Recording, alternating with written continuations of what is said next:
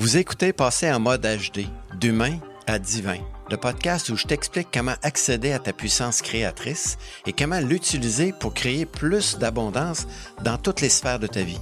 Je suis George Wright et dans ce podcast, je te montrerai comment devenir une meilleure version de soi et de créer la vie de rêve, celle que tu désires. C'est un rendez-vous des entrepreneurs, des chefs d'entreprise et des leaders désireux de créer un impact stimulant et durable dans leurs relations. Bonjour et bienvenue dans l'épisode numéro 7 du podcast Passer en mode HD, d'humain à divin. Et aujourd'hui, je vais parler d'un sujet qui me préoccupe beaucoup. En fait, c'est un sujet qui m'intéresse énormément parce que je vois que dans les entreprises, c'est souvent cet élément-là qui manque dans les relations interpersonnelles puis dans la gestion des ressources humaines, c'est l'écoute. J'ai une citation de Stephen Covey qui dit Nombreux d'entre nous n'écoutons pas pour comprendre, nous écoutons pour répondre. Qu'est-ce passerait-il si on était capable vraiment d'écouter? Combien de conflits seraient évités si on avait écouté jusqu'au bout? Combien de projets auraient atteint leur objectif avec beaucoup moins d'efforts et beaucoup moins de résistance et peut-être avec beaucoup plus de, de rentabilité aussi? Donc, pourquoi on n'écoute pas? La question numéro un, c'est pourquoi on, a de la difficulté à? Mais il y, a, une question qui est physiologique, c'est qu'on a des oreilles, puis on peut, on peut parler, en fait, puis une bouche. Les gens disaient souvent, écoute deux fois plus que tu parles, puis un fait qui est, qui est intéressant, c'est qu'on peut parler 250 mots minute quand on s'exprime, puis on peut entendre 550 mots minute. Donc, l'esprit va compléter la différence l'esprit va remplir le vide. Et là, il va, il va combler le... Des fois, on a l'impression que les gens parlent pas assez vite, puis on dit, ben écoute, accouche qu'on baptise, puis peux-tu aller jusqu'au bout de ta, ta, ta, ton questionnement? Mais en fait, l'écoute est prioritaire, puis il y, a des, il y, a des, éléments hyper importants à mettre dans, dans l'aspect de l'écoute qui sont au départ les mots. On dit que les mots comptent pour 7% mais par contre, les mots que la personne utilise, ils viennent de quelque part ils viennent souvent d'une émotion, d'une croyance, d'une valeur, de quelque chose qui est qu'on a de la difficulté des fois à exprimer. Mais le 7% même si c'est juste 7% des fois, il faut être attentif aux mots le choix de mots que les personnes utilisent. Le deuxième, c'est le langage non verbal. Évidemment, dans, le, le, ton de voix, il va compter aussi pour à peu près 38% Donc, comment, les mots que j'utilise et le ton avec lequel j'utilise, c'est 38 et 5 et 7% Et 55% c'est le langage non verbal. Puis quand je dis aux gens, écoutez, c'est aussi regarder les gens. Parce que la personne, lorsqu'elle me parle, elle me parle avec une énergie et son corps ne peut pas trahir. Je donne souvent l'exemple de Tony Harding puis Nancy Kerrigan. Ceux qui sont un peu plus jeunes se souviennent peut-être pas de l'expérience. Mais Tony Harding et Nancy Kerrigan, c'est deux euh, patineuses qui, luttaient pour un poste aux Olympiques. Et puis, euh, le conjoint de Tony Harding avait blessé Nancy Kerrigan parce qu'ils étaient ex tous les deux. Et dans l'entrevue qu'il y a eu à, un poste américain, l'intervieweur a posé la question à Tony Harding et a demandé Est-ce que tu savais que, que ton copain voulait blesser Nancy Kerrigan? Et sa réponse, dans les mots, était Non, je le savais pas, mais son corps ne pouvait pas mentir. Pour ceux qui ne voient pas sur, YouTube, son signe de tête, il disait exactement le contraire de ce que ces mots avaient, les choix des mots qu'elle avait pris. Elle a dit non, j'étais pas au courant, mais son corps disait tout le temps oui. Donc, faut être à l'écoute des mots, du ton et du non-verbal. Il y a aussi un autre élément qui est important, c'est l'empathie. C'est être capable de se mettre dans la peau de l'autre. Puis je donne un exemple dans l'entreprise. J'ai un client ou un, employé que son rendement est, il a laissé à désirer dans les deux, derniers mois. Mais je vais aller voir la personne et je vais dire avec zéro d'empathie, je dis écoute, ça fait deux mois que ton rendement a diminué, je pourrais pas te garder plus longtemps si ça s'améliore pas. Donc j'ai aucune empathie. Donc, la deuxième façon de le faire, c'est avec un peu d'empathie. Ce serait de dire à la personne, j'ai observé que dans les deux derniers mois, ton rendement a diminué. Est-ce qu'il y a quelque chose qui se passe chez toi que je dois savoir? Donc, avec un peu d'empathie, je peux peut-être découvrir que la personne vit quelque chose à l'extérieur, qui est euh, une difficulté relationnelle, une maladie de sa conjointe, un enfant qui est malade, peu importe. Il y a des stress qu'on vit à l'extérieur du travail, qu'on transporte avec nous au niveau du travail. Et un autre élément qui est important, et celui-là m'a servi énormément parce que j'avais tendance à juger les propos de la personne. Donc, j'étais beaucoup dans le, dans le, la, vouloir imposer mon idée. Donc, j'ai appris à écouter avec différence. Ça veut dire quoi, écouter avec différence? C'est être capable d'écouter l'autre en, prenant pour acquis que la personne ne me parle du sujet, mais à partir de son point de vue. C'est ni bien ni mal, c'est juste différent.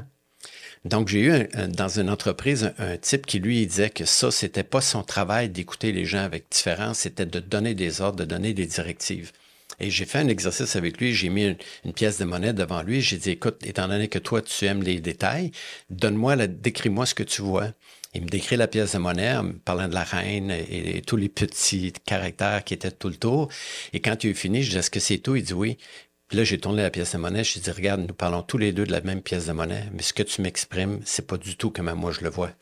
Je dis, est-ce que ça se peut que ton employé voit le travail d'une certaine façon, puis toi, comme superviseur, tu le vois d'une autre façon? C'est juste ni bien ni mal, c'est juste différent.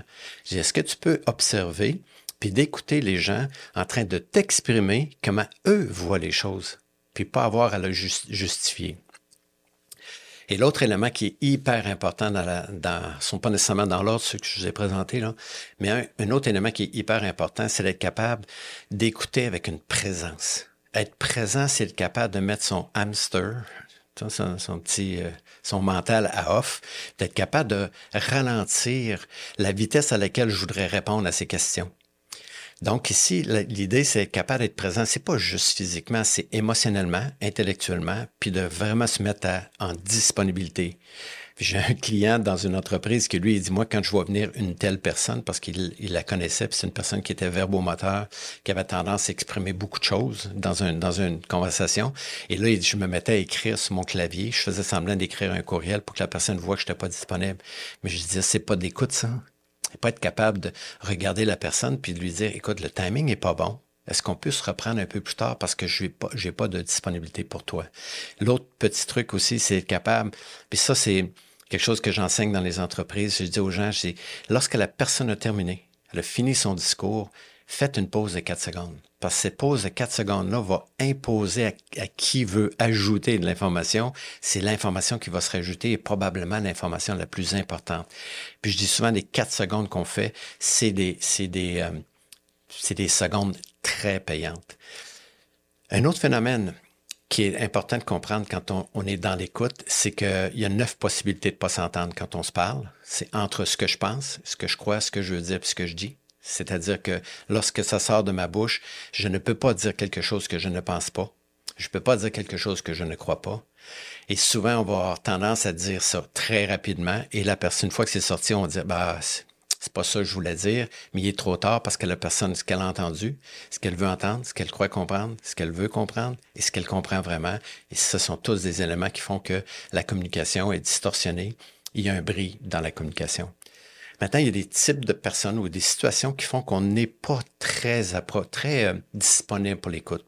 Puis certains de ces éléments-là sont les gens qui vont faire du commérage, les gens qui sont négatifs, lorsqu'on les gens portent des jugements ou quand moi je porte des jugements, lorsque je suis dans un état émotif, j'ai vécu une expérience le matin, puis j'arrive déjà primé au travail, puis il y a quelqu'un qui veut me parler, je suis pas disponible, je suis en train de gérer mon monde émotionnel. Donc, il y a plein de phénomènes comme ça. Et j'élabore, quand je fais une formation d'entreprise, il, y a plusieurs éléments, puis on, fait des, évaluations personnelles où, on est dans, dans, notre jugement par rapport à ce que l'autre dit, ou quand les gens nous jugent, comment on déconnecte à la communication, puis quand on n'écoute plus à ce moment-là. Donc, la clé dans le dernier, podcast que j'ai fait, dans le dernier épisode où on a parlé de communication avec son moi supérieur, puis je disais que la relation avec l'autre va être grandement déterminée par la capacité d'être en relation avec son moi supérieur. Donc, les questions avec lesquelles je vais vous laisser cette semaine, c'est est-ce que je m'écoute vraiment? Est-ce que je prends le temps de m'arrêter puis d'écouter ce que je ressens intérieurement, mes émotions, mes pensées, mes croyances? Est-ce que je prends le temps d'écouter mon moi supérieur? Puis évidemment, le moi supérieur, c'est pas une voix avec un, haut-parleur, c'est une petite voix très, très simple et parle beaucoup à travers les émotions.